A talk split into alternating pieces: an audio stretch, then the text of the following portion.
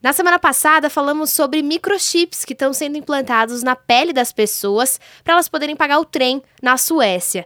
A identidade digital é uma inovação, mas tem gerado alguma polêmica. O Gil vai trazer para a gente novos dados e novas iniciativas e também um pouquinho dessa discussão, essa polêmica sobre a privacidade, né, Gil? Exatamente, Letícia. Para você ter uma ideia, hoje um bilhão de pessoas não tem nenhuma identidade.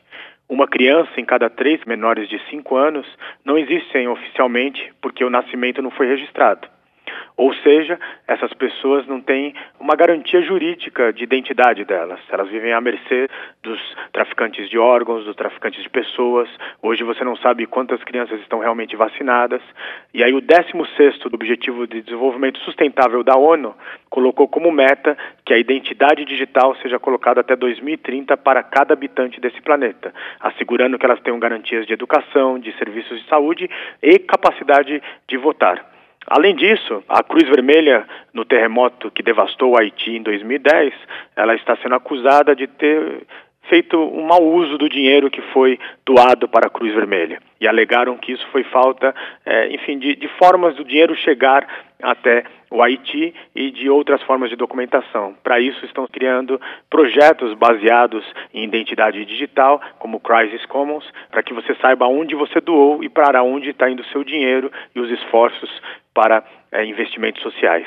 Bom, sempre que a gente fala sobre identidades digitais, por exemplo, o microchip, que falamos na semana passada, surge um debate sobre a privacidade das pessoas, o que é feito com os dados que elas põem à disposição. Gil, tem algum balanço, tem algum equilíbrio entre a privacidade e fornecer os dados para um governo ou para uma entidade?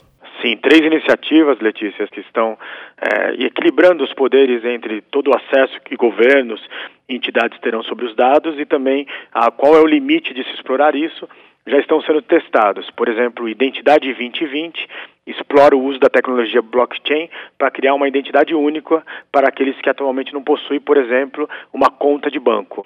Por outro lado, uma empresa sueca criou o cartão das crianças para menores de 5 anos e ela ajuda em serviços de saúde preventiva, inclui vacinação, nutrição, crescimento e desenvolvimento.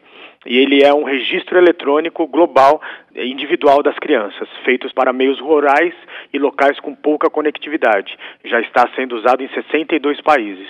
E um outro projeto que chega na Índia, ele já está em 100 aldeias e ele já rastreou mais de 15 mil crianças é, e seus processos de vacinação.